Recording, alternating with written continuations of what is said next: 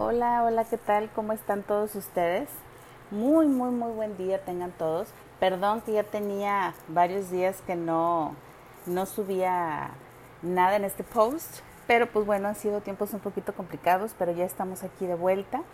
Y vengo con un tema eh, que Dios habló a mi corazón en un momento de oración. Y, yo quería eh, hablar contigo sobre esto también porque sé que lo que yo paso, sé que hay otras personas que también están pasando por eso. Así que, muy bien. quería preguntarte a ti, ¿tú conoces el río de Dios? ¿Has estado en el río de Dios disfrutando de su frescura? Si no sabes de lo que te estoy hablando, vamos a desmenuzar un poco esto. ¿Qué es el río de Dios? El río de Dios es la presencia de Dios, es el Espíritu Santo. Esta agua eh, pues nos limpia, nos vivifica, nos refresca. En ella se encuentran eh, piedras preciosas incluso. Son habilidades que no sabías que tenías, que las puedes encontrar a través de este río de Dios que, que nos limpia, que limpia nuestra vida y todo aquello que nos impide avanzar. Em, ¿Qué es lo que sientes en tu vida en estos momentos? ¿Cómo, ¿Cómo la estás pasando? ¿Qué hay en tu corazón? ¿Te sientes solo? ¿Te sientes cansada? ¿Te sientes sucia? ¿Necesitas dirección en tu desierto? Porque a veces nos sentimos que estamos en un desierto, nos sentimos solos, sedientos, cansados. Eh, sentimos que, que por más que nos involucramos en este mundo obteniendo lo que queremos, que el, carro, el teléfono, el viaje, la carrera profesional, el trabajo de mis sueños, etcétera, etcétera, por más que nos involucramos en las cosas de este mundo, sentimos que no es suficiente, que no nos llena lo que encontramos en este mundo. Y yo quería compartirte eh, algunos versículos de la palabra de Dios que hablan sobre este río de Dios y, y lo que puede traer a tu vida. En el libro de Juan, capítulo 7, verso 38, nos dice, el que cree en mí, como dice la escritura, de su interior correrán ríos de agua viva, agua viva. En el libro de Isaías 43, 19 nos dice, he aquí, yo hago cosa nueva, cosa nueva. Esa palabra para mí es wow.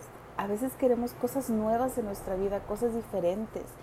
Eh, ya nos cansamos de estar en la rutina, o, no tanto la rutina, sino que nuestro corazón, como que venir a este mundo a lo mismo, como, no, o sea, debe haber algo más, y ese algo más es, es Dios. Lo que, eh, eh, lo que Dios te hace sentir dentro de ti. Aquí dice aquí que yo hago cosa nueva, pronto saldrá a la luz, no la conocerás, otra vez abriré camino en el desierto y ríos en la soledad. Dios se preocupa de ti, Dios se ocupa de todas estas cosas y Él las tiene al alcance para nosotros.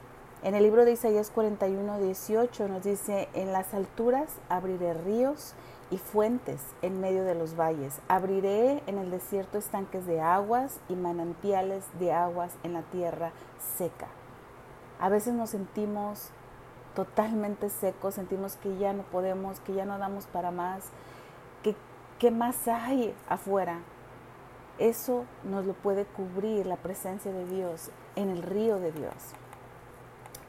Ahora, Dios también te va a pedir algo. Es decir, Dios nos ama, Dios quiere que tengas esto, pero a veces la manera en la que estamos actuando, la manera en la que estamos hablando, la manera en la que estamos viviendo no permite que podamos entrar a este río de Dios y que Dios pueda hacer lo que Él quiere hacer con nosotros. Eh, Dios te va a pedir algo, tal vez hacer algo fuera de lo común o algo que fuera de tus hábitos, algo que nunca has hecho, pues puede ser como levantarte más temprano de lo habitual, de lo habitual, perdón, para estar a solas con él. Em, aceptar aquella invitación a la iglesia o alguna reunión donde el tema principal sea Dios y su espíritu. No sé qué te va a pedir el Espíritu Santo. Tienes que preguntarle qué es aquello que necesitas. A veces no sabemos, pero nos sentimos tan mal.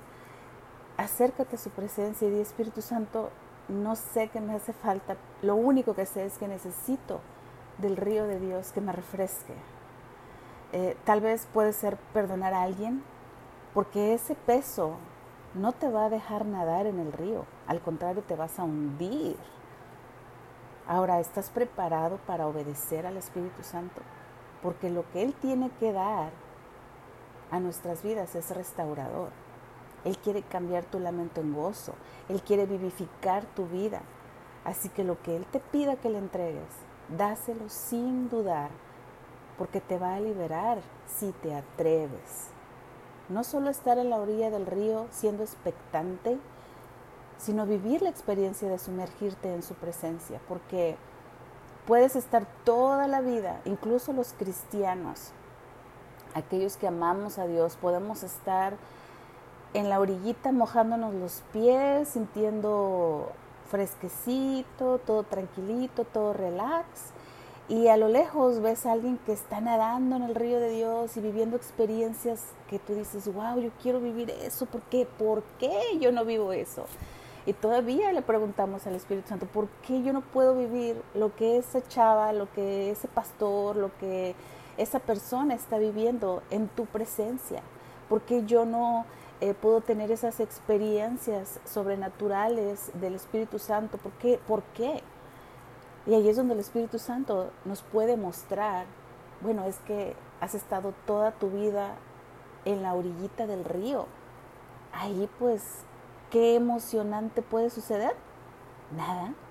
Solo si estás ahí tocando la presencia de Dios, este, eh, te refresca, pero no es lo mismo meter los pies a sumergirte en su presencia y disfrutar de su poder, disfrutar de, su olor, de, sus brazos, incluso de las experiencias que Él pueda traer espirituales eh, mucho más poderosas en tu vida. Em, en la palabra de Dios dice en Isaías 42, 2 y 3, toma el molino y muele harina. Descubre tu cabellera, descalza los pies, descubre las piernas, pasa los ríos, porque yo derramaré aguas sobre el sequedal y ríos sobre la tierra árida.